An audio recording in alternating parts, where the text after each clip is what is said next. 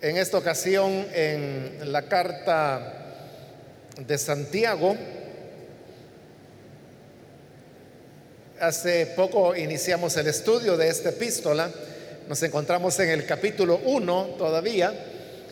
Y vamos a leer ahí los versículos que corresponden en la continuación del estudio que hemos iniciado en este documento.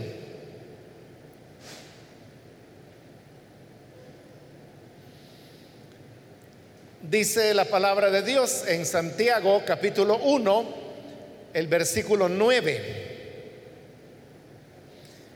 El hermano que es de humilde condición, gloríese en su exaltación. Pero el que es rico, en su humillación, porque él pasará como la flor de la hierba. Porque cuando sale el sol con calor abrasador, la hierba se seca, su flor se cae y perece su hermosa apariencia. Así también se marchitará el rico en todas sus empresas. Amén. Solo eso leemos. Hermanos, pueden tomar su asiento, por favor.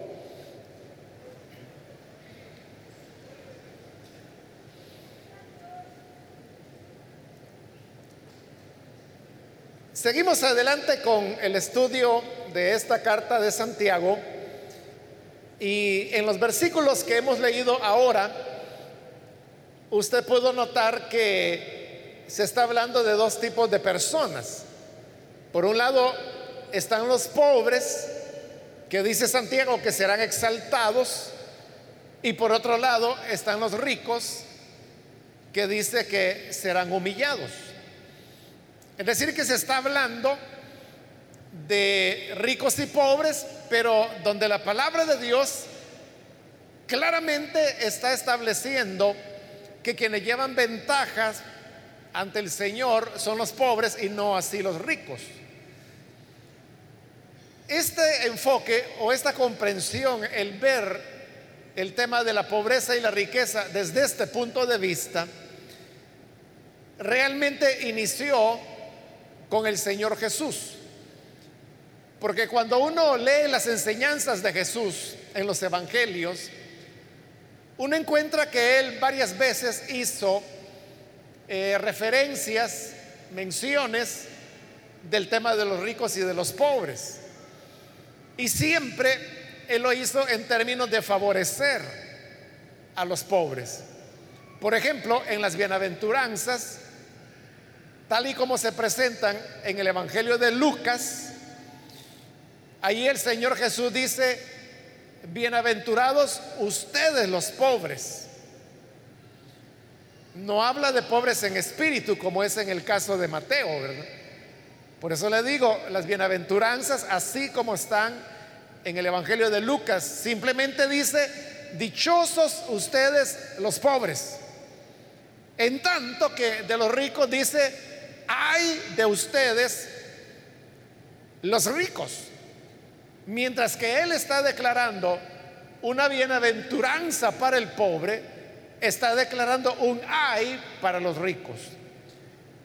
Pero eso es solo por poner un ejemplo, porque hay otras ocasiones en las cuales Jesús también habló no muy bien de los ricos, como por ejemplo la ocasión cuando Él dijo, que los ricos difícilmente se van a salvar. O como lo vemos en la historia del rico y Lázaro, que precisamente es eso, ¿verdad? Un hombre pobre que se llamaba Lázaro y un hombre rico y que al final quien termina condenado es el rico. A quien está condenando el Señor con esa historia es al rico. Y luego también eh, otros pasajes como por ejemplo, cuando Jesús se sentó frente al arca donde se depositaban las ofrendas y donde el Señor apreció la pequeña ofrenda, minúscula diría yo, que la viuda pobre había dado. Pero el Señor menospreció las grandes cantidades que daban los ricos. Y él va a explicar después por qué eran ricos. También el pasaje, pues conocido, todos lo sabemos de memoria, cuando el Señor dijo, es más fácil pasar un camello por el ojo de una aguja que un rico entrar en el reino de los cielos. Pero hasta hoy simplemente he estado hablando, hermanos, de enseñanzas, de palabras, de dichos del Señor Jesús. Pero Jesús no solamente se expresó a través de palabras, sino que también lo hizo con su conducta, con sus hechos. Y, por ejemplo, Jesús, de hecho, nació en un hogar pobre. Él pudo haber escogido nacer en cualquier lugar, pero nació de una joven, una jovencita campesina como era María, y con un padrastro que, que era José, no era su padre, pero era padrastro, que según se sabe, él era un artesano, no hay claridad en el sentido de que si era un carpintero o si era un herrero. Porque sucede que la palabra griega que se utiliza puede servir para las dos cosas. Se puede traducir carpintero, se puede traducir herrero. Lo que pasa es que la tradición lo convirtió en un carpintero y la gente pues ya lo da como hecho de que así fue. Pero no hay nada en la Biblia que evidencie que así sea. Entonces Jesús no solo nació en un hogar pobre, sino que escogió la región más pobre de Israel, como era Galilea, y se rodeó de personas pobres también. Los mismos Galileos y otras personas despreciadas y empobrecidas, como los leprosos, las viudas, los enfermos, los ciegos, los cojos. Y algunas veces en sus parábolas también él favorecía a los pobres, como cuando les dijo a sus discípulos, cuando ustedes hagan una comida, no inviten al que tiene dinero, no inviten al rico, inviten al pobre, al cojo, al manco, a la viuda. Porque ellos no van a poder invitarlos a ustedes después, porque ellos no pueden. Y por esa razón será grande su recompensa delante de Dios. Esa fue, digamos, las enseñanzas de Jesús en torno al tema de los pobres y de los ricos. Se lo estoy resumiendo. Luego vinieron los apóstoles. Usted sabe que Pablo no anduvo con Jesús. Pablo se convirtió unos 19, 20 años después de que el Señor ya había resucitado.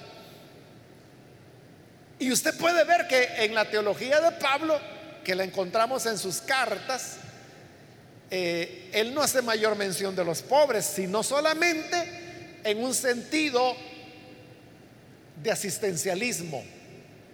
Porque eso es lo que le pidieron los apóstoles. Y recuerde quién se lo pidió, fueron los apóstoles de Jerusalén que son los que se están expresando en, este, en esta carta que ahora estamos estudiando. Entonces fueron ellos los que le dijeron a Pablo que estaba bien que ellos, es decir, los apóstoles en Jerusalén, se iban a dedicar a evangelizar a los judíos. En tanto le dijeron, Pablo, tú te encargas de los gentiles. Y dice que ninguna cosa le pidieron, sino solamente que se acordara de los pobres. Pablo eso lo entendió en el sentido de que había que dar asistencia a los pobres. Y eso es lo que Pablo se dedicó durante toda su vida, durante todo su ministerio. Por eso es que allá en la segunda carta a los Corintios, capítulo 8, capítulo 9, son dos capítulos dedicados al tema que ocupó bastante del ministerio de Pablo y es lo que él llamaba la ofrenda por los pobres, que era una colecta que él estaba levantando en las iglesias que él había fundado con el propósito de mandar ese dinero o llevarlo, porque finalmente fue él quien lo llevó con otros hermanos a Jerusalén, a, los hermanos judíos que estaban empobrecidos. Pero eso es todo lo que Pablo hizo. lo que él hizo fue dar limosna a los pobres. Y cuando digo limosna no lo estoy diciendo en un sentido despectivo o peroyativo, sino que así lo llama la Biblia. La ayuda que se le da a una persona, la Biblia lo llama limosna. Nosotros somos los que tenemos la idea que limosna es una miseria, ¿verdad? Yo pensé que una ayuda me iba a dar y mire, me sale con una limosna. Porque utilizamos la palabra limosna como equivalente a, miseria. Y, y no. Lo que se le podía dar a las personas podía ser muy generoso. Pero es lo que en el Nuevo Testamento se llama limosna. A eso se limitó Pablo. En cambio, la iglesia de Jerusalén, estas enseñanzas de Jesús, que como le dije he tratado de resumir, fueron retomadas por la iglesia de Jerusalén. Y como lo que tenemos en este documento que hoy estudiamos es la teología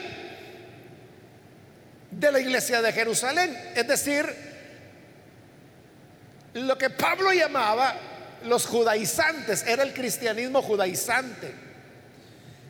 ellos fueron herederos de las enseñanzas de Jesús en cuanto a la riqueza y la pobreza. Y por eso es que en este documento usted verá que repetidas veces se va a mencionar el tema de los ricos y de los pobres. Aquí estamos en el capítulo 1, en los primeros versículos, y vea que ya salió el tema.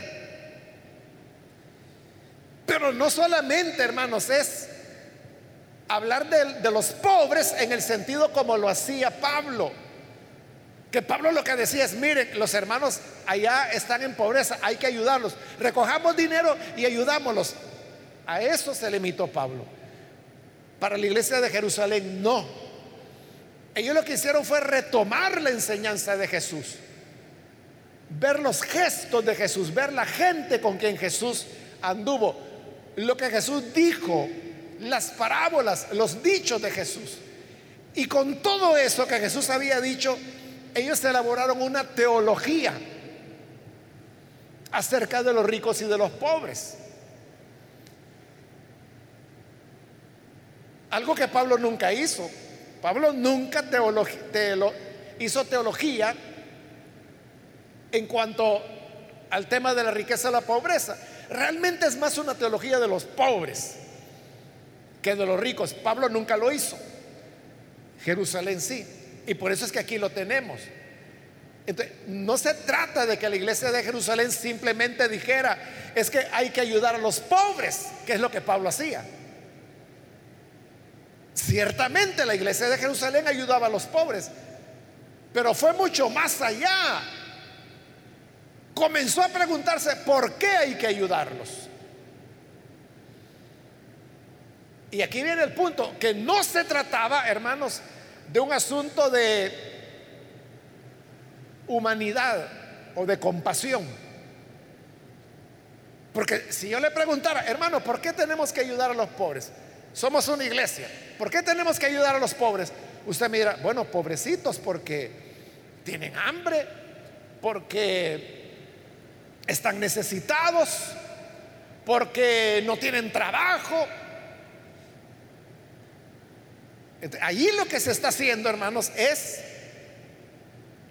ayudar por compasión, lo cual no es malo. No es malo, pero la enseñanza de Jesús fue mucho más profunda. Entonces, cuando preguntamos por qué Tenemos que ayudar a los pobres. No tiene que ser porque dan lástima, pobrecitos. Nunca el cristiano tiene que moverse por la lástima. Tiene que moverse por la solidaridad, que es otra cosa. No es lástima, la solidaridad es otra cosa. Y ahí es donde viene la teología. Entonces, la respuesta correcta tendría que ser a la pregunta, ¿por qué tenemos que ayudar a los pobres? Porque eso es lo que Dios quiere. Porque eso es el Evangelio. Porque Dios los ha escogido a ellos, los ha elegido a ellos. Pero oiga lo que estoy diciendo. Dios ha elegido a los pobres. Eso puede sonar a un disparate. O usted puede decir, y entonces quiere decir que el pobre solo porque es pobre se va a salvar. Yo no he dicho eso. Lo que he dicho es que Dios ha elegido a los pobres. Pero usted dirá, pero mire, yo conozco gente rica que se ha convertido y son verdaderos cristianos. Es que no se está diciendo que ellos no se puedan convertir. Lo que se está diciendo es que Dios ha elegido en un sentido preferente. Él tiene, voy a decirlo así, una inclinación especial por los pobres. Y si usted me dice, ¿y eso de dónde surge? Surge de aquí, de la teología de Jerusalén y de las enseñanzas de Jesús. Que como le expliqué cuando vimos la introducción a este documento, nosotros somos herederos de la teología de Pablo. Entonces, como Pablo nunca teologizó sobre la pobreza, nosotros no sabemos nada acerca de eso. Y por eso es que cuando se nos habla en los términos que yo lo estoy haciendo, nos suena raro, ¿verdad? O algunos dirán, esa es una cuestión política, porque esa es la mentalidad, ¿verdad? Simple de algunas personas. Pero no, se trata de una teologización que se hicieron de las enseñanzas de Jesús. Y si no, mire, los versículos que hemos leído, ahí lo tiene.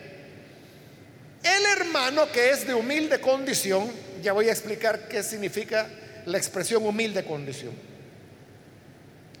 Gloríese en su exaltación, pero el que es rico en su humillación. Entonces, ¿qué está diciendo ahí?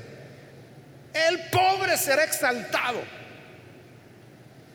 y el rico será humillado. Por lo tanto, dice, el pobre tiene que gozarse, gloriarse en su exaltación. Y el rico tiene que gloriarse en su humillación. Y se acabó, ahí es todo, eso es todo. Pero eso nos deja más preguntas que respuestas, ¿verdad? Porque entonces viene, ¿y de qué exaltación de los pobres está hablando? ¿A qué se refiere con eso que el pobre se gloríe en su exaltación? ¿Cuál exaltación? ¿A qué exaltación se refiere? ¿Cuándo va a ocurrir esa exaltación? ¿O ya ocurrió? ¿O está ocurriendo? Y en cuanto a los ricos que dice que tienen que gloriarse en su humillación, ¿por qué tienen que sentirse satisfechos o orgullosos de ser humillados? ¿Y cuál humillación? ¿En qué consiste su humillación? ¿Cuándo va a ser? ¿Ya fue? ¿Será o está siendo efectuada la humillación ahora? No tenemos las respuestas. ¿Por qué? Porque esto ya es teologizar un hecho. Se está teologizando al pobre y al rico, pero sobre todo al pobre. Y como no conocemos esa teología, nos quedamos con todas las preguntas que le he formulado. Pero los que leyeron esto, el hermano que es de humilde condición, gloríese en su exaltación, pero el que es rico en su humillación. Los que leyeron, ellos sabían perfectamente a qué se estaba refiriendo esa exaltación y esa humillación. Lo sabían perfectamente. Lo sabían tan bien que por eso es que no se explica nada aquí. Entonces, esa teología que está detrás de esas palabras es la que voy a explicar ahora. Porque eso nos va a abrir la llave para entender los otros pasajes que vendrán en esta misma carta que hablan siempre del tema de la pobreza y de la riqueza y nos va a ayudar a entender las enseñanzas de Jesús. ¿Por qué Jesús le dijo a los pobres, bienaventurados ustedes los pobres? En tanto que a los ricos les dijo, ay de ustedes. Entonces vamos por partes. El versículo 9 comienza diciendo, el hermano que es de humilde condición. Ahí comienza todo, fíjese. está hablando del hermano pobre. El hermano pobre.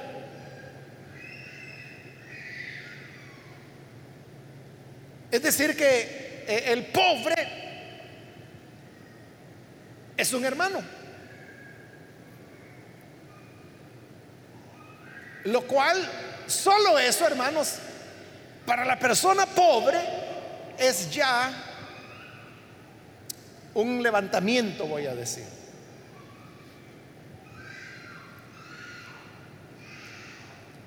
Para ilustrarlo con un ejemplo muy nuestro, muy salvadoreño, usted lo va a entender. Sobre todo los hermanos que tienen de 40 años para arriba. Usted sabe que el Evangelio en El Salvador creció durante la época del conflicto armado. Los años finales de la década de los 70 y luego la década de los 80, que fue lo más duro, ¿verdad? ¿Por qué crecieron tanto las iglesias evangélicas durante la guerra? O sea, hay varios factores, indudablemente, ¿verdad? Pero hay uno importante, y es de que por la misma guerra usted sabe que hubo muchas personas que se movieron del campo hacia la ciudad, es decir, de las zonas de conflicto se vinieron a San Salvador. Y por eso es que San Salvador creció tantísimo durante la guerra. Y esta gente lo que quería era salvar su vida.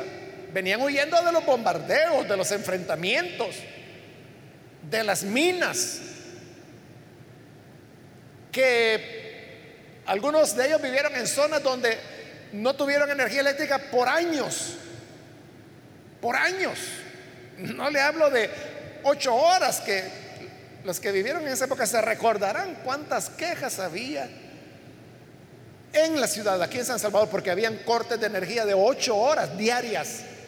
La gente ya no aguantaba. Bueno, eso le costó la destitución al que en esa época era presidente de CEL, ¿no? Lo quitaron porque era ya demasiada queja pública que había, ciudadana, porque no había durante ocho horas energía en la ciudad. Pero había regiones, municipios en el campo que por años durante la guerra no tuvieron energía. Esa gente huyó hacia la ciudad. Pero al llegar a la ciudad se encontraron con un terreno hostil. Porque usted sabe que allá en el campo todo mundo saluda. Y aunque usted no haya visto a esa persona, hoy le dicen, o buenos días le de Dios. Y uno responde, pero aquí en la ciudad, ¿quién saluda? Cuando usted se sube a un autobús o a un microbús, dígame, usted dice buenos días o buenas tardes. No, ¿verdad? Uno va. Y si encuentra a alguien en la calle, le dice buenos días. Si es conocido, sí, ¿verdad? Pero si es un extraño, usted simplemente va caminando. Entonces, ellos venían acostumbrados, digamos, a esa cordialidad del campo y vienen a la ciudad y aquí encuentran frialdad, encuentran que no hay trabajo, encuentran que hay crisis, encuentran que la gente está asustada, que la gente no confía en nadie. Entonces, se sintieron desarraigados y por eso es que no tenían ni dónde vivir. Entonces, ¿qué hicieron? Comenzar a tomar los terrenos que eran propiedad del Estado. Pero quién sabe cuáles son las tierras que son propiedad del Estado. Ni nosotros que vivimos aquí en la ciudad no lo sabemos.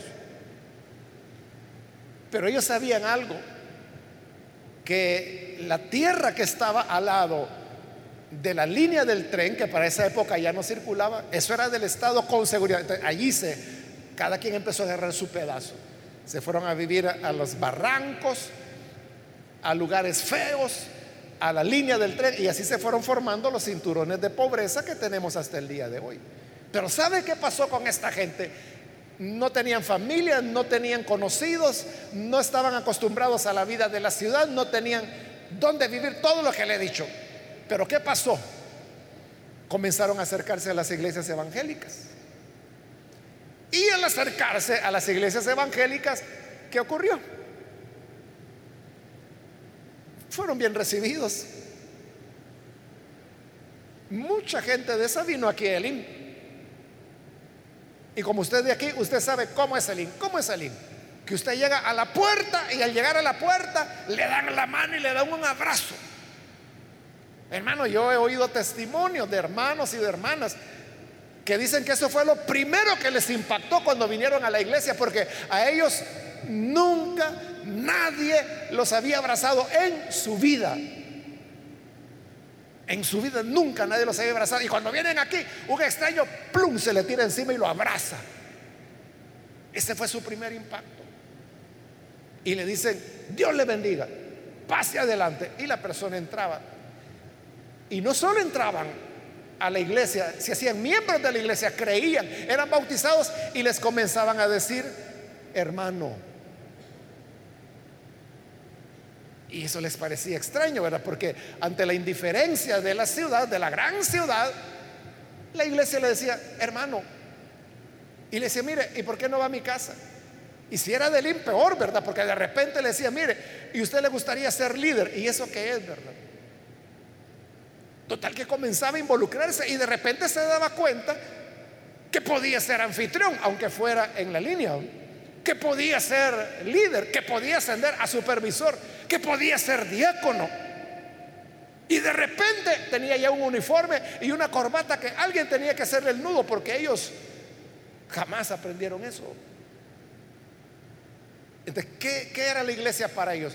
Era un lugar donde podían ascender porque eran bien recibidos y a nadie le importaba si esta persona vivía en una comunidad o si vivía en la línea o si vivía colgando en un barranco. Eso no lo preguntamos nosotros, ¿verdad? Nosotros lo que vemos es, este es un buen hermano, esta es una buena hermana. Por eso es que a veces uno se lleva sorpresas. Porque uno ve aquí hermanos, hermanas muy serviciales, muy entregados. La cosa es cuando usted va a la casa de ellos. Y cuando ve las condiciones en las que vive, uno se sorprende y dice, qué barbaridad. Pero hasta ahí se da cuenta. Entonces, las personas fueron recibidas como personas, tratados como hermanos, hasta el día de hoy. Por eso es que Aquí el versículo 9 comienza diciendo, el hermano de humilde condición. Pero es hermano. Se le recibe como hermano. No hay una diferencia. Usted sabe que el, pobre hermano genera un rechazo o un temor. O sea, hay gente que tiene esa mentalidad de que si una persona anda vestida pobremente, es peligroso.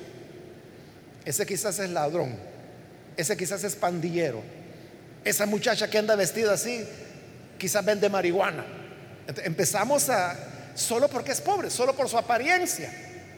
Bueno, eso tiene un nombre, eso se llama aporofobia. La aporofobia es esas ideas preconcebidas que se tienen de las personas pobres, que se las ven como malas, ¿Y por qué? Porque es pobre. Pero si viene un hombre en un carrazo, hay gente que, bueno, hace años, ¿verdad? Aquí en la iglesia, alguien había traído un carro mero bonito y en ese momento, bueno, realmente yo no sé de qué horas estaba ahí el carrito, la es cuando yo salí, ahí estaba un hermano sentado, un hermano que yo lo conozco que tiene décadas de estar aquí en la iglesia hermano, ¿y qué está haciendo aquí? Le digo, no, es que yo quiero saber quién anda en ese carro, me dice. Y a saber cuántas horas tenía de estar sentado ahí porque quería ver quién andaba en ese carro. ¿Por qué? Porque lo imaginaba como una persona de dinero. Pero a nadie le interesa de quién es el zapato roto que dejaron ahí en la entrada de la iglesia. Lo que van a decir que gente más, más mal educada, etcétera. Pero la iglesia los recibe y los llama hermanos, es lo que está haciendo. O sea, Santiago no habla el de humilde condición, no, lo llama hermano, el hermano de humilde condición. Y como le digo, Ya no nos va a quedar tiempo, pero en la próxima oportunidad le voy a explicar lo que significa ese término que la Reina Valera lo ha traducido humilde condición. Es un triple significado. Pero lo vamos a ver en la próxima oportunidad.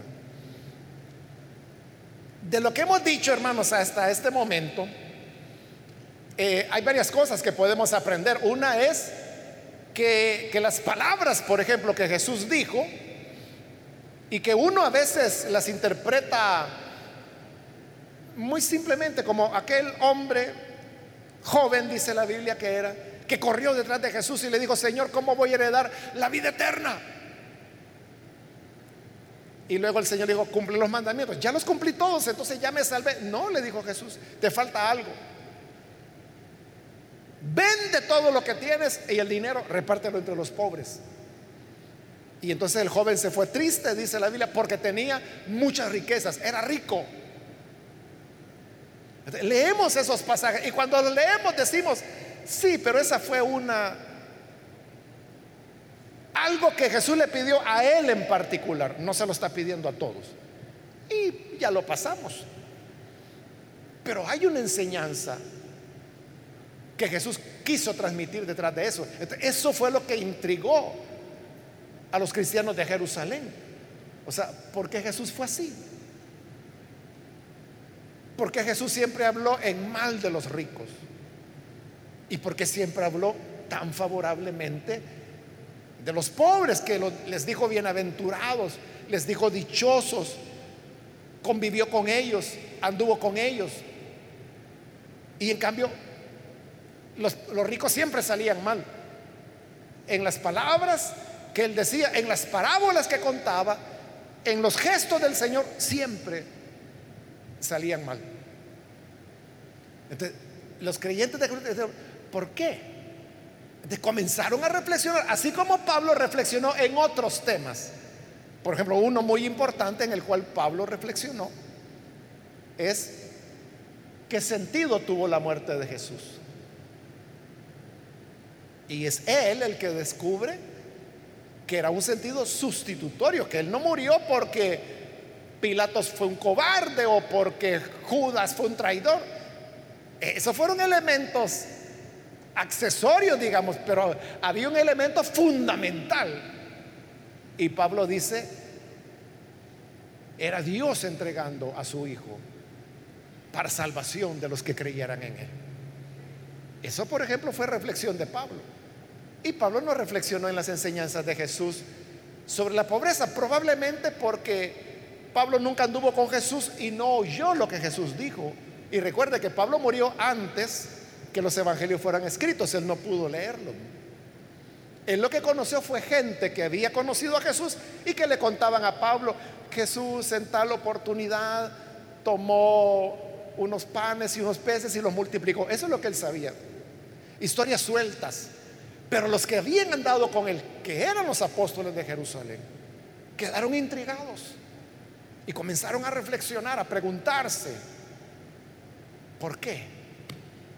Y ahí es donde desarrollan la teología, que ahora se expone acá y que vamos a ver un poco de ella en la próxima oportunidad. Y más adelante, como le digo, es un tema que lo repite varias veces. En una carta tan, corta, ¿verdad? De solo cinco capítulos como es Santiago. Pero es porque para ellos era una enseñanza fundamental. Por ahora, hermanos, baste con decir que como cristianos que somos y como seguidores de Jesús, porque eso significa cristiano, ¿verdad? Que uno sigue a Cristo, lo imita a Él. Quitemos de nuestra vida la aporofobia. No le tengamos temor y mucho menos rechazo a las personas de humilde condición, como dice acá, sino que recibámoslos como hermanos en Cristo. La gente cree que una persona, porque es humilde, se puede robar el florero. Escondan las cosas de la sala porque ahí viene ese pobre. Pero si el que le va a visitar es alguien que llega con buena ropa, en buen carro, ah, no, ese algo nos trae, ese no se lleva nada. Y quizás es el más ladrón de todos, por eso tiene dinero. De que Dios nos ayude para que los favoritos de Dios sean nuestros favoritos también. Puede decir amén a eso, hermano. Cerremos nuestros ojos entonces y antes de hacer la oración yo quiero invitar, si hay con nosotros amigos o amigas que todavía no han recibido al Señor Jesús como Salvador, pero si usted ha oído la palabra y ha llegado a entender el corazón de Dios, yo quiero invitarle para que usted no vaya a perder esta oportunidad y pueda recibir al Señor Jesús como su Salvador. Si hay alguna persona que hoy necesita hacerlo, yo le invito para que en el lugar donde está se ponga en pie y nosotros vamos a orar por usted. Con toda confianza, cualquier hermano, hermana, amigo, amiga, puede ponerse en pie para recibir al Señor. Hágalo hoy, porque el Señor está con sus brazos abiertos para recibir y abrazar a quien quiera que desee venir. O si hay algún hermano que necesita reconciliarse, también puede ponerse en pie. Y con gusto oraremos por usted. Bien, ahí atrás hay una persona, Dios le bendiga, alguien más que necesita hacerlo. Si usted se encuentra en la parte de arriba, también puede ponerse en pie. Y nosotros vamos a orar por usted con todo gusto. Muy bien, aquí hay otra persona, Dios la bendiga. Oremos al Señor entonces. Padre, te damos las gracias porque en tu Hijo Jesús tú nos revelaste tu corazón y tu inclinación hacia las personas que viven en pobreza. Y por eso, Señor, te alabamos porque así de bueno eres tú. Te pedimos por estas personas que se han puesto de pie en este lugar y también aquellos que a través de los medios de comunicación están haciendo esta oración para recibirte como Salvador. Perdónales, entra en sus vidas, cámbiales de tal forma que puedan, Señor, servirte, amarte por el resto de su vida. Y ayúdanos a todos los que somos pueblo tuyo, para que seamos imitadores de ti. De ti, Señor, que has hecho grandezas y maravillas Eres nuestro auxilio. Eres nuestro ayudador. Y por esto, Padre, te agradecemos en el nombre de Jesús nuestro Señor. Amén.